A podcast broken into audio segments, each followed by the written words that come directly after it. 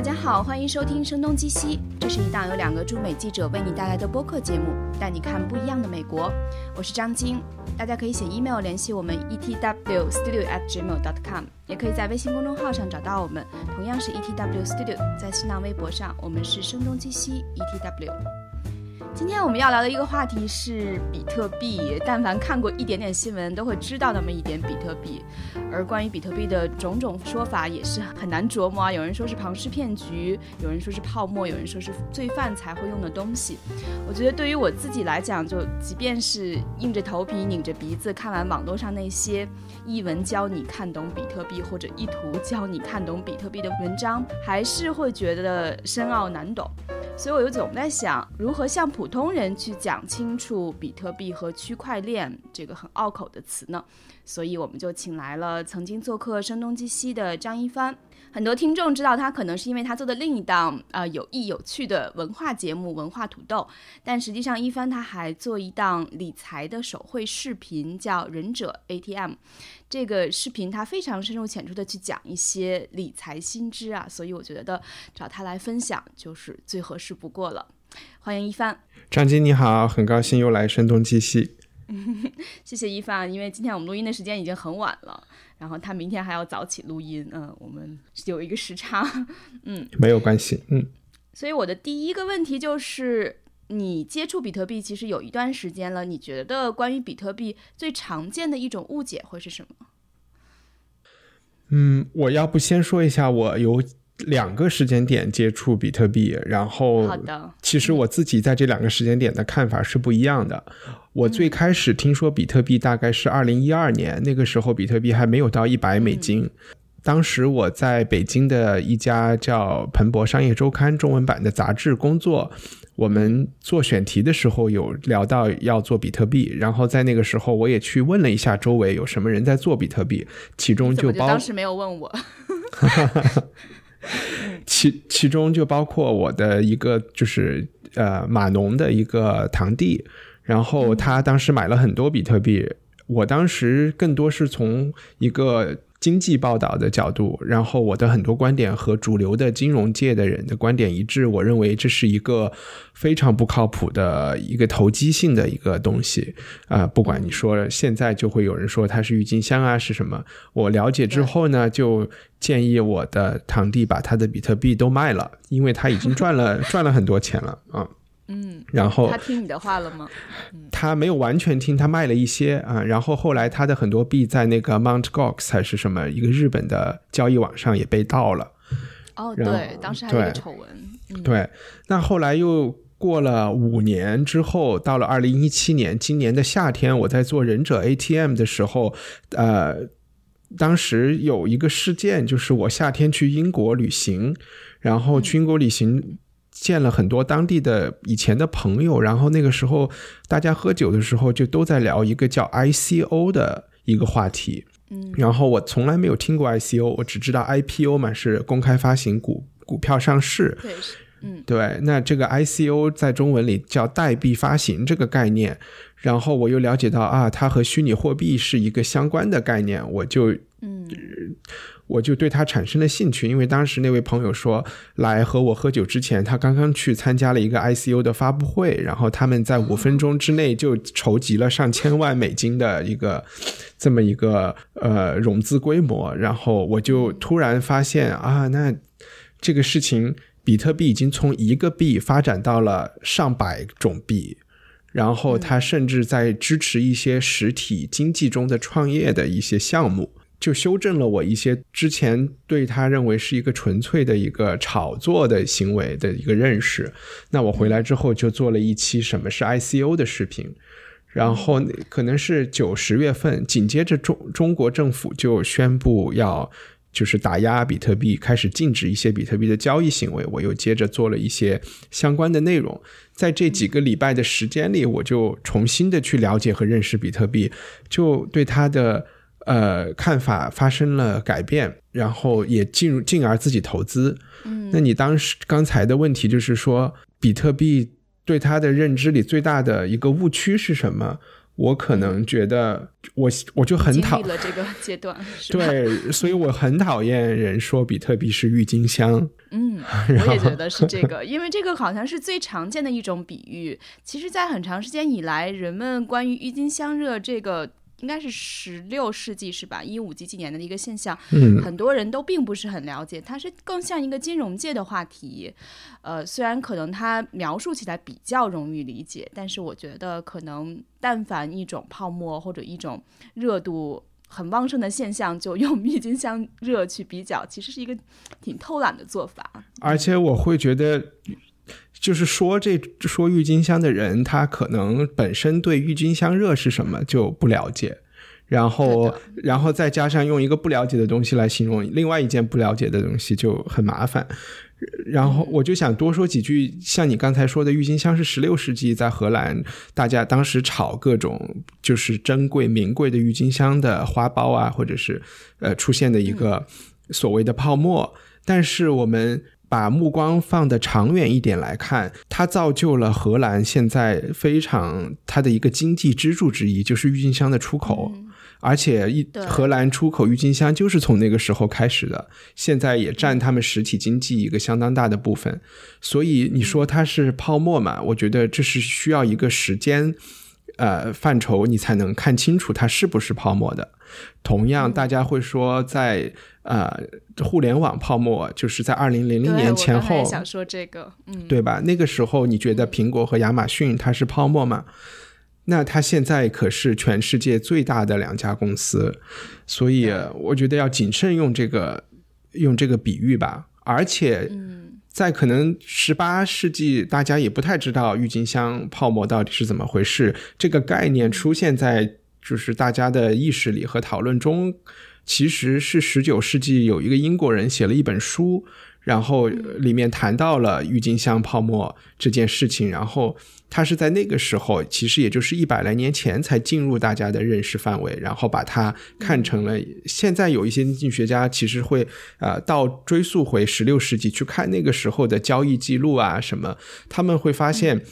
可能那个泡沫没有想象的现在那么大，有一些个案可能确实有一些郁金香的交易的，就是它的金额在当时是可以买一栋房子或者怎样。但如果你来看现在炒作起来的一些艺术品啊或者怎样，它其实远远不止这个 一一对一一一套房子的价格。对对对对，嗯嗯，而且其实回头去看，当时的郁金香热对荷兰本身的经济，在当时来讲也没有形成很明显的重创，对，嗯，嗯。所以可能人们用这种比喻的时候，其实有点夸大了，应该是五百年前的四五百年前的这个现象，嗯嗯，我还想补充一点的，就是说，对于一个东西是不是泡沫，我觉得我不是一个哲学家，或者是能特别理论上来解解释清楚泡沫这个概念，但是我本能本能的觉得，如果说大家想知道这个比特币会不会成为某种未来大家会使用的货币这件事情，嗯这件事情的答案存在于未来。那未来是不可知的，它不是说我已经把一个答案写在一个纸条上埋在地里，嗯，未来才所以这个有能解答。点像是这个事情是逐渐发生的看。短期和长期的一个状态，就是你是看比特币在这一两年间或者几年间的变化，还是说可能更长时间去观看这个现象？嗯我是说，它会不会成为泡沫，或者是说它会不会成为一种货币，是没有答案的。嗯我未来会怎么样？是从现在到未来，所有的人如何来使用比特币，他做的每一个决定，每一个人的参与，可能都会就是推向最后的一个方向。嗯，就是他没有答案，我们也没有必要去，就是说这个东西它是一个骗局，就它没有答案。嗯，呃，那我们就说回来，其实很多听众可能还是不太清楚比特币最早是怎么诞生的。比如说，你用最简单的几句话描述一下它在技术上是怎么诞生的。可能我目前知道它可能需要用能源和电力，那制作比特币还有其他的成本吗？这是一个挺难的命题。呃，其实所有人可能上维基百科会发现更准确的答案，大概是在二零零八年，呃，有当时在网上就出现了一篇论文，是一个叫中本聪的人，署名中中本聪的人写的一个论文。这个论文其实就只是向世界介绍了一套程序，这一套程序是一套算法，它可以成为一一种新的交易的货币。呃，简单的说就是这样。那这套程序被越来越多的人运用使用，然后就好像。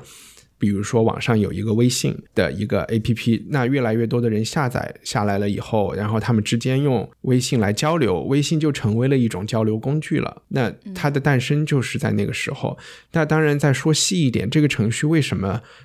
中本聪这个人选择，他是一个人或者是一个团队，选择在二零零八年金融危机的时候来推出他的这一篇论文和这一套程序，我觉得也是肯定是有选择和有目的的。当时大家看到西方经济或者是说资本主义怎么不可靠，对它不可靠，中央银行不可靠，呃政府对金融界的监管不可靠。然后大家使用的货币、买的债券、买的房子也都都有很多不可靠的因素，所以我觉得他很聪明的选择了在资本主义出现危机的时候推出一个另另外的解决方案，也是有它的原因的，嗯。所以我觉得这个就是有一段时间，很多谈论比特币的，反而是一些什么艺术家或者是什么摄影师、建筑师，就是那种可能大家觉得更像嬉皮士一类的人群，而不仅仅是金融人士，甚至金融人士都是后来者才去谈论这个现象的。就是在比特币出现的比较早期的时候，包括我记得我个人的体验是。嗯，二零一四年我去呃 South by Southwest，就是西南偏南的音乐节的时候，他在德州的奥斯汀。呃，当时我的印象是在呃奥斯汀大学旁边，我们去吃晚饭的时候，看到了一个就很 sketchy 的一个地方，有点像中国的那种地下酒吧或者我们小时候去的游戏厅。呃，因为地下那个墙上就全都是是涂鸦呀什么的，然后它会有一个很明显的告示牌，上面就写着这里有比特币的 ATM。嗯，然后那个 ATM 上都是涂鸦，就会让你觉得的是一个非常令人起疑的一个一个现象。大概就是你可以把美元放进去，然后就会给你兑换出相应的比特币。嗯，所以它在早期是一四年，距今也并不是时间很长，但是在那个阶段给我的印象，或者给我相信也给相当一部分人的印象，还是一个非常呃让人心心生存疑，因为它存在的那个场景。就会让人觉得挺恐怖，或者说不太可靠的样子。对我其实觉得有两个点有意思。第一就是，虽然说金融界有很多花样，有很多创新，但是如果我们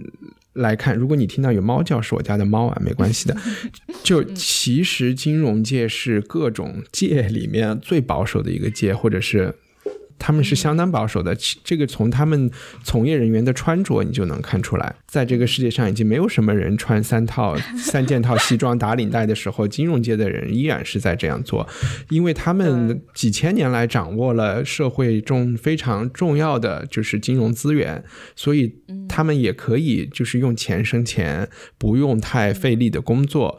改革对他们来说是一件他们会。存疑的事情，他们也没有必要改革。我已经是最赚钱的领域了，对吧？所以金融界可能到现在都还没有真正意识到这是一件什么样的，这是一个什么样的动物。然后可能确实最开始是技术圈的人和一些，因为有一些人是永远拥抱未来的嘛，不管什么形式的未来，他都喜欢去探索啊。还有很重要的就是玩游戏的人啊，他们可能对技术有一种天然的情景，或者是甚至是说他们。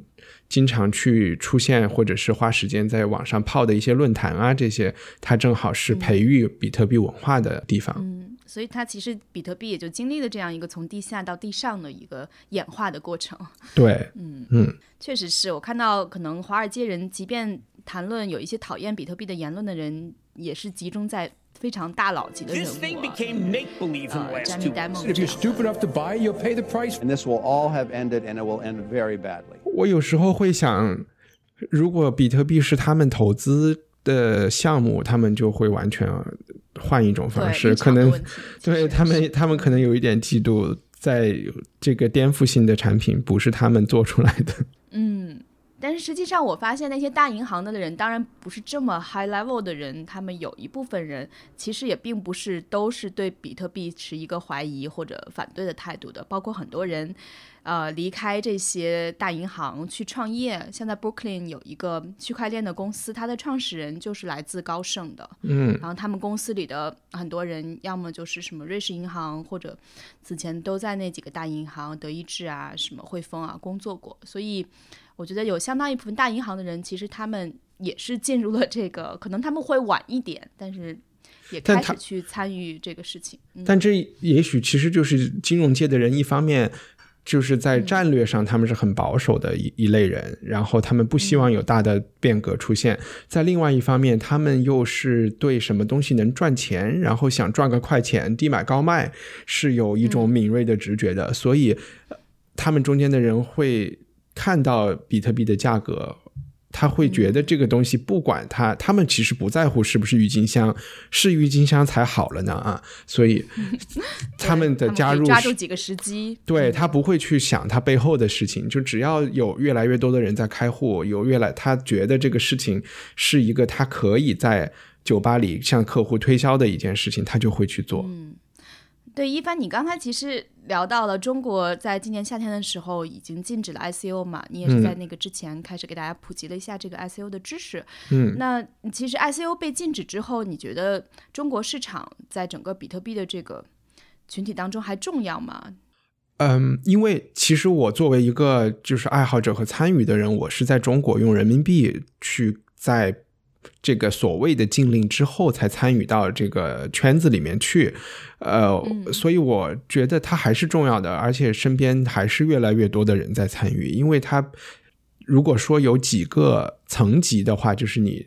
你从一开始尝试玩比特币，可能你是买比特币，然后接下来你可能就会想啊，还有一些山寨币，所谓的山寨币 altcoin，那你就下一步可能你就会去尝试买一些山寨币。然后可能再下一步的人才会去尝试说啊，我还可以用就是山寨币中的一些去参与一些 ICO 融资，去支持一些创业公司。所以它是一个逐渐朝下走的一个呃，越玩越深，越陷越深，就是的一个事情。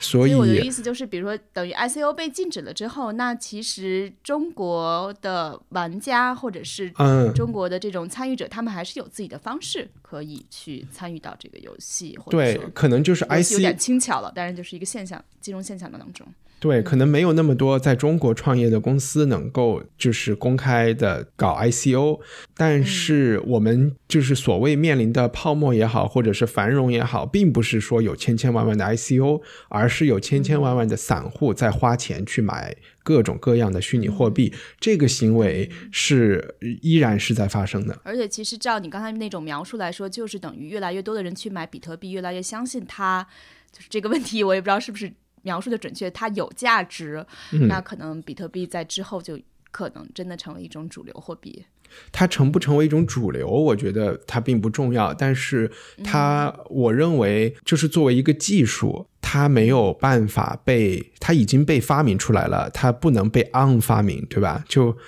它不能被 uninvent 这个事情，所以它永远都会在这里，无非是参与的人多和少。我觉得无非是这么一个问题。那现以前咱们只能花人民币，现在你有各种各样的支付手段，微信、Visa，我有的国家还有支票。其实你会发现，当我们的呃商业贸易行为、商业交交换的行为越来越丰富，在不同的场景里也会有越来越多的支付手段。那在这些里面，虚拟货币就是一个新的支付手段。我认为它已经不可能再从地球上消失了，所以无非是有多少人会去用它的一个问题。支付手段肯定是一个趋向多元化的这么一个过程。那其实你刚才提到了，像呃比特币，它是一个去中心化的，它的诞生就是人们对政府和大银行的不信任。嗯，那现在可能越来越多的国家，像中国啊、英国，其实也有类似的对比特币的一些。呃，ICO 的一些监管，那你觉得这个代币市场和区块链的这个技术，区块链这个本身它需要政府 参与和监管吗？或者会不会有越来越多的政府去参与这个管制？嗯，我不知道，是不是也是一个很很难的问题？我不知道，因为我觉得在我看来，政府其实就是人，他在帮人民做一些公共提供公共服务。它就是这么一个机构，比如说嗯交通规则的制定啊、收税，然后来给大家发学费、发医疗费啊这样的这么一个工作。我觉得就无非是看政府能不能在中间找到一个角色，通过它能够让这个市场更健康的发展，能够更保护消费者的利益，能够帮助一些制度和一些规则建立起来。如果他能在这里面扮演一个正面的角色，我就觉得他是有他的角色去扮演的。我能确定的是，如果政府是采用一刀切的态度来所谓的禁止这件事情，那他只不过是说我选择对这件事情视而不见，或者是说不想花纳税人的钱去掺和这件事情。这件事情同样不会被 uninvent，它只会被推到，就是它可能就是业界要自发的来来 regulate 来监管这件事情，或者把它推向到地下去发展。对，其实你想说的就是不是禁止和管制，可能是政府的服务角色能不能在这个当中扮演的更合适一些。对，但政府在里面，因为他不是一个完全中立的人，因为他同时也是现行的金融市场和货币的发行人和监督者，所以他。我相信他可能也会在里面有一些左右为难的事情，就是说，他肯定不希望培养起一个最后颠覆自己的，把这个老虎养大了，然后把自己吃了，对吧？这是他不想看到的。但是我觉得现在离这一步还非常遥远吧。政府的人现在其实是需要去学习和了解这是一个什么样的动物。嗯去了解他需他有什么样的需求，他可以扮演什么样的角色。其实最后他要一刀切，就是到了最后一步，如果他要禁止这件事情，我也希望他是建立在足够的掌握了足够的信息和一些经验之后再来下这个决定吧。嗯，就一开始的时候，你提到泡沫这个现象，其实是一个不太准确的说法哈，但是人们还是很多人担忧它会出现问题，就是所谓的矿难。嗯那你觉得，如果是这样发生的话，它会产生的现象会像两千零八年、两千零九年的金融危机带来的全球范围内的那种灾难吗？可能没有那么厉害，具体的数据我不知道。但是就比特币一个数据来说，它的市值整个市值是大概两千多亿美金吧，散布在全世界。嗯我觉得这个数量，然后所有的各种山寨币全部加起来，可能也是在一万亿美金之内。嗯，这个数量规在模上还是我觉得在规模上可能没有那么大。对的，嗯，然后它和实体经济可能也没有发生那么多的关联，所以我觉得应该还 OK 嗯。但是所谓的矿难，可能有几种情况，一种情况就是说，比特币的算法这套程序里面有没有还未被发掘的重大的 bug，我觉得这是一个可能性。这个可能性是存在的，但是我们知道它已经从二零零八年运算到今天，去 bug 了很多，应该。应该去 bug 很多，而且去如果你能找到 bug，去利用这个 bug，你可以发大财。所以应该是有很多人去做这件事情的。我相信它算法上重大 bug 出现的可能性不会那么大，但是呃，你说就是交易网站会不会出问题啊？那是肯定会，也会也出了问题，未来也会出问题的。反正这是一类技术性的问题吧。还有一类就是说价格会不会崩盘？那这个东西我觉得也是肯定会出现的。但我希望它出现的几率，我不知道这个说法成不成立。就是说，当越来越多人参与之后，或许这个出现的几率会越来越少，因为有的人看涨，有的人看跌。然后，如果它的交易成本没有那么大的话，这个市场更加的流动吧，也许会，我觉得可能这个可能性会降低。我我不知道啊，也许不是这样的。但其实对你之前也做了一期比特币期货的，呃，关于比特币期货应该了解的七个问题，是吧？嗯，嗯，但大家一种说法就认为比特币期货其实是给提供了一个比较健康和正常化的一个做空的渠道，呃，这个理解是准确的吗？不太准确，因为一个是这个期货市场现在看来规模还相当小，嗯啊，这是一个点。第二个点就是它它也不是一个真正意义上的期货市场，因为它不存在任何真正比特币的交割，所以它更像是一个怎么说？它更像是赌马。就其实世界上有真正的马在那跑，但是你们是根据他们跑下来的名次在赌钱，但是你赌钱的这个行为不太容易影响到那个马跑的好不好。实际的成绩。啊，当然，除非有人在中间做局，就有可能出现这样的问题。嗯那你觉得二零一八年还会继续上涨吗？嗯，不知道，因为 所以我觉得一个是价格会出现重大波动，所以我认为就是对愿愿意去买比特币的人，应该拿自己完全可以输掉的钱去做这件事情，就是所谓的 fun money 啊，去做这个事情。嗯然后价格完全是没有办法判断的，因为有几种判断价格的方式嘛。一种方式就是，呃，喜欢技术分析的人，呃，会去看它的过去的价格走势。如果按这个价格走势来说，二零一七年它上涨了，比如不管是五十倍还是一百倍，那嗯那按这个趋势来说，它还是会继续上涨的。它即便放缓或者下跌，它的总趋势还是上涨。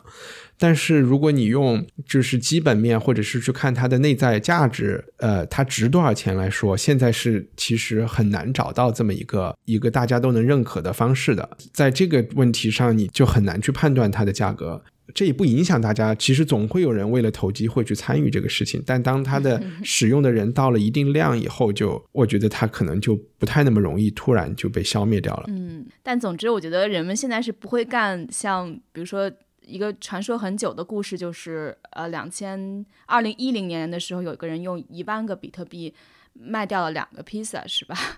啊，但这是不可能的，嗯。但是也有，如果说有新的币出来，大家还是会就新的山寨币发行的时候，还是有很多送币的行为啊。就你去帮他转发，嗯、去社交媒体上转发，然后或者是在论坛里去参与，甚至是在微信里转发，他都会给你送一些币。他需要一些原始用户的积累嘛，所以也是有免费的币可以拿的，嗯。而那天我就是。Sale 的时候，就是等于黑五之后，在一个叫 Overstock 的网站，嗯、我不知道你听过吗？没没有。可能这个创始人反正蛮形式古怪的，他就是在自己的的那个公司里边还储藏了价值大概有一千万美金的那种金银吧。他就是觉得对政府和这种大银行都不是很信任，而他同时在支付的手段的时候，我就看有一个比特币的选项。嗯，呃、反正我我觉得到目前来讲，因为比特币。感觉更多是一个交易价值和储藏价值，我没有看到很多人真的在实际中去消费它，像当时七年前那个样子。其实我最近用比特币在那个就是 Steam 一个玩游戏的平台上买过游戏、哦、啊，确实相当的不方便。哦、一个是因为比特币的交易成本跟交易的人的人次和数量有关，所以当越来越多的人在用比特币的时候，交易成本是越高的。所以现在、嗯。买任何交易好像都需要花好十几二十个美金的交易成本，对吧？那低面额、嗯、低面值的交易就不太适用了。嗯，呃，在 Steam 上，我也是黑五在 Steam 买的，因为看他用比特币，我就想试一试，因为他黑五打折，实在折扣的太厉害了。我买了好几个游戏才花了二十美金，我就觉得啊，那我就再花二十美金，付这交易成本也值。那黑五到现在比特币会涨了很多，你会觉得亏了吗？对对对，另外一个是说我我用比特币买了之后，一个礼拜 Steam 就停止了接受比特币的交易。他就改用、哦、改换莱特币了，嗯、就改成 Litecoin 了。这个原因可能是什么呢？就是、就是、发现交易成本过高，然后处理时间过长。嗯，比特币应该是一分钟交易七次是吗？一般来说，你交易大概需要十到二十分钟才能够真正的结算。嗯，但是有一些其他的货币，像 Ripple 啊这种，可能真的就是五秒钟之内就交易成功了。对，嗯，那可能是不是因为比特币早期的时候应该交易的时间也会大大减少，而现在只只是因为对是这样的。其实这里面、嗯、这里面涉及到一个它的价格的不顶。不稳定因素和一个叫所谓分叉的概念，也就是说，比特币的这一套呃算法程序写出来以后，会有不同的人愿意去修正和改进它，然后制造一个分叉。分叉的时候，也就是说，OK，以前我们是微信一点零，现在变成微信二点零了。你可以选择用微信二点零，你也可以继续留在微信一点零，不去用这些新功能。那么你就会发现。二点零、三点零、四点零出来了以后，虽然有它有它在交易速度上有很多提高，但是绝大部分的人还是在使用一点零，或者是说他有两个手机，一个手机装了一点零，一个手机装了二点零，就还也就是说现在还没有什么样的技术上的提高，能够让绝大多数的一点零使用者真正完全放弃一点零。嗯，我觉得这是一个。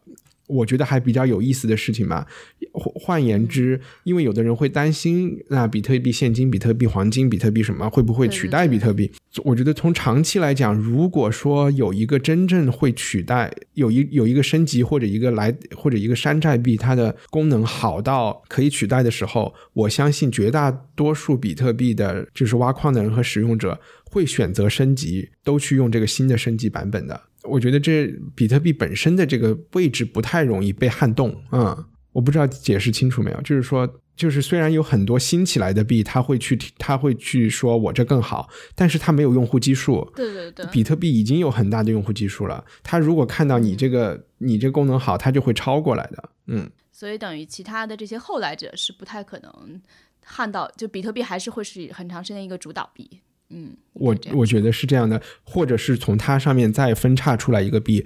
然后也会被很多人使用，但是目前除了比特币现金来说和莱特币这两个吧，呃，但它的整个的市值和交易量都还是比特币的十分之一不到嘛，嗯。那我们就聊一个更大一点点的话题吧。我们。基本上也也把那个比特币又普及了一遍哈。嗯。其实一帆，你做这个忍者 ATM 很，我觉得很大程度上看到年轻人的投资理财的方式也发生了很多变化。而我觉得，其实很多人早期买比特币，他们那些嬉皮士嘛，年轻人或者艺术家们，他们也是跟自己的父辈在理财上实际上是非常的不一样的。包括我觉得。呃，我是也是用那个 Coinbase 那个 app 去买的，现在它在全世界已经有了一千两百万的用户，而且超过了在美国有很长时间，可能将近半个世纪历史的这个 Charles Schwab，就是一个嗯。理财公司，它在线券商，嗯，对对对对，它的客户的数量哈，所以而 Coinbase 其实诞生也就不过是这几年四年。三四年的时间吧，所以真的还是挺惊人的。我不知道像你，呃，看到了这种年轻人他们对投资理财的态度啊，或者他们的投资方式都是什么样子的？比如说，我我先说说我在美国看到的一点啊，比如说这几年间，嗯，首先像占领华尔街之后，这个事情可能你也知道，就是很长时间，像以前用什么 Scottrade，就这种。在线买股票的网站是要收佣金的嘛？当年可能最早的时候是十美元，现在将近七美元一笔交易。那呃，后来诞生了一个公司叫 Robinhood，就是像罗宾汉这种侠盗罗宾汉这样，它就是零佣金的。所以这个是让很多年轻人在上面可以，它只有一个手机应用啊，那个那它怎么赚钱呢？它主要是用于它募集来这些资本去放高利贷。嗯，这就哦，它是个，它是一个 P to P 的一个，它不是买股票的，嗯，它是买股票的，但是它其实是呃，它募集来这些基金呃资金，它是可能在背后去做这种放贷的一些举动，来从中收取一些应该叫什么？但你不能在上面存钱，然后自主选股啊，还是可以？可以的，可以的，就是它一切的对于普通人来说，只是说它。盈利的这个方式是不面向普通人的，是你看不到的，不知道它怎么发生的。OK，但是它交易本身就是一个呃在线买股的，有意思。嗯，然后另一个其他，因为我我不是美国人嘛，所以但是其实很多在美国公司工作的人，他们有很多那种四零幺 K，就是像我们的养老金用来做投资的一些 App，而这些其实。我觉得对于上一代人是非常罕见的，因为他们还是用像刚才说 Charles Schwab 那种，嗯，而可能年轻人他们会用这种像 Robinhood 呀，然后 Acorn 这种，可能相对比较。一界面友好，然后一般通常是有手机 app，不会有那种 desktop 的那种界面的。嗯，你会给这些？我觉得这个趋势其实是全球化的，因为在这个趋势背后发生的事情，嗯，其实有一个很大的推动，就是之前大家是靠不太换工作，大家的养老金是由公司来发放的。那就是在有四零幺 K 之前，所所有的人在美国，可能现在有一些大公司仍然是这个公司自己在有一个养老基金在理财，然后他们会给所有的员工退休之后接着发以前公司的一个呃工资的一个百分比。嗯，但是可能在十几年前，逐渐逐渐大家就都换成了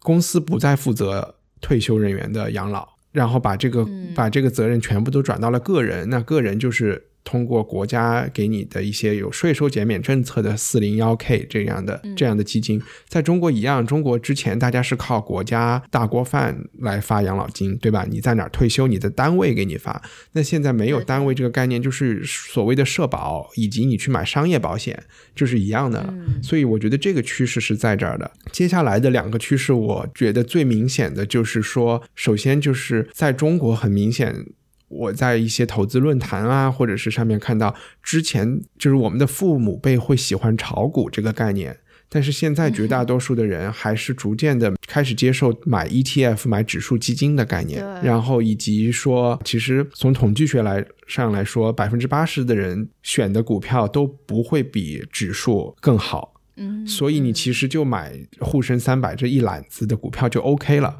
我现在觉得越来越多的人开始接受这个概念，在美国有 Vanguard 这样的公司，对，这其投入的精力也少一点，对对对，少很多。这其实就是一个。对百分之八十的人来说，这就是一个更好的选择，就就完了。嗯，非专业的人就选这个就好。另外一个就是你说的，可能像 Acorn 这样的公司，在中国现在也出来了越来越多的机器人理财，所谓的 Robo Advisor 这样的事情。啊，所有的银行手机账户，包括支付宝里面，都会给你推相应的产品。它其实也就是根据你个人的一些风险的偏好和你的时间长短、投资时间长短和你的期待，来帮你分配一些资产上你是多少股票、多少基金、多少现金这样的东西。我也去研究过一些它背后的一些分配和买的基金，其实和我自主选的基金是差不多的，所以我我还是觉得这个 Robo Advisor 是有市场的，嗯。它会减少很多麻烦，嗯，对，我觉得你讲这个 ETF 这个现象其实还蛮有意思的，因为它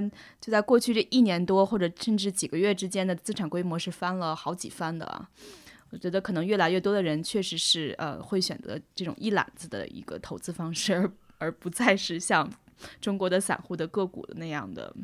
对，甚至经济学家甚至现在开始讨论，这么多钱都是这种蒙着眼睛去投。呃，ETF 投所有的指数，会不会让资本市场在分配金融资源的这个工作上变得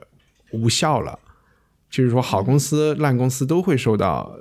ETF 的钱去投，就开始甚至有人提出这样的理论了。我当然，就这是一个未解的话题，我也不见得会同意，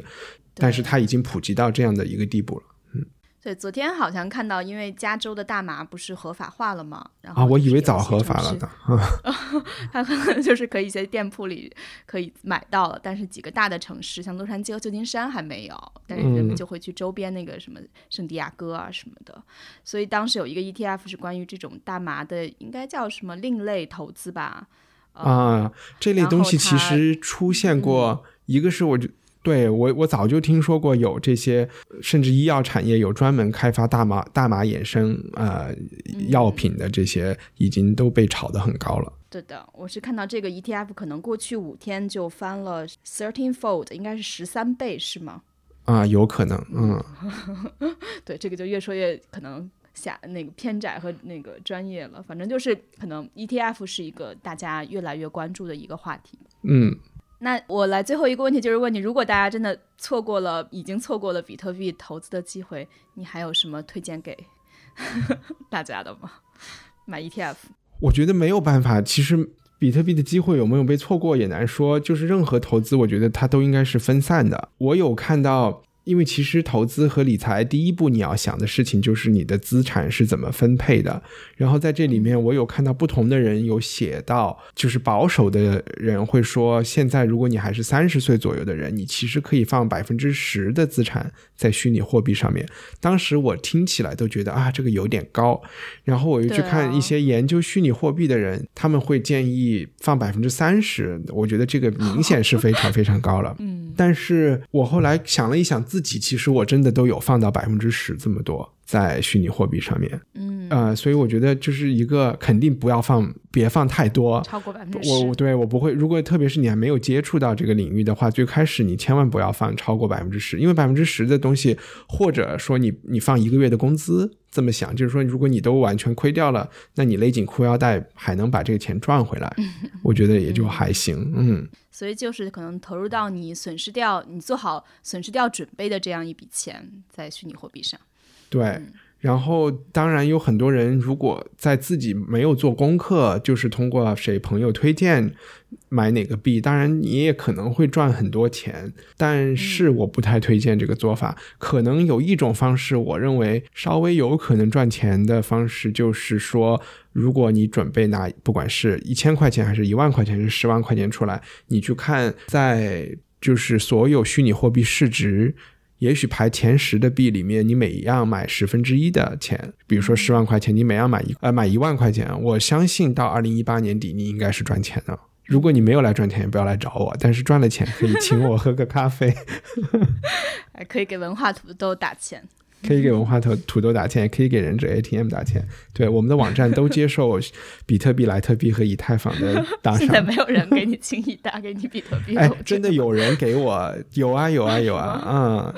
嗯，嗯，好的。因为其实我觉得我看了呃忍者 ATM 的感觉，就是他不会给你特别具体的实际的投资建议，但是他可能是给你讲一些非常常识性的一些基本面的。常识对吧？就是经济学的一些原理性的东西，所以如果大家可以去看忍者 ATM 的时候，其实最终做判断还是要靠自己。嗯，是我不会给产品建议，然后很多其实是我觉得更有趣的事情，因为让我在这手把手教人选股啊、炒股，我都觉得是不靠谱也没有乐趣的事情。而且我觉得我们我们小时候吧，在教育里面有一块缺失的是如何理财。以及如何对待金钱，你会发现很多人，因为中国人现在变得越来越富有嘛，那富有以后，其实会出现，不管是家庭，会因为怎么花钱产生矛盾。然后也会有人因为不需要再为工作去挣钱的时候，他的人生也会出现一些迷茫。所以我觉得我们在怎么对待钱和钱给你能带来的机会上面，是有很多有意思的话题是可以去一起探讨的。这也是我做这个做这个节目的一个初衷。嗯，其实我觉得这一块可能很长时间人们觉得谈到钱或者谈到怎么去理财，觉得是比较。low 的话题，或者是更多。这这也不是你没你你你在中国吃饭，股市上涨的时候，每每桌都在讲买什么股票；楼市好的时候，每桌都在都在聊怎么炒楼。我觉得大多数中国人对理财是相当有兴趣的。对，是有兴趣的。嗯，就是我们记者圈的人实在跟这个事儿无缘。嗯好的，谢谢一帆，因为那边你也挺晚的了。谢谢张晶，嗯，也欢迎大家去忍者 ATM 上看比特币。除了比特币之外，它也有很多其他方面的一些理财话题，可能是帮助你用很短的时间哈，能够迅速了解一个基本话题。可能最简单的就是在就是在微博上搜忍者 ATM，就是取田机的那个 ATM。嗯，我觉得基本搜忍者就是已经出来了啊？是吗？这么好？这个名字比较罕见。好，谢谢一帆。那我们希望有机会再跟他就其他话题，因为一帆是一个非常知识结构非常丰富的一个人。我想一定会有这个机会的。嗯，好，那我们下期节目再见。再见。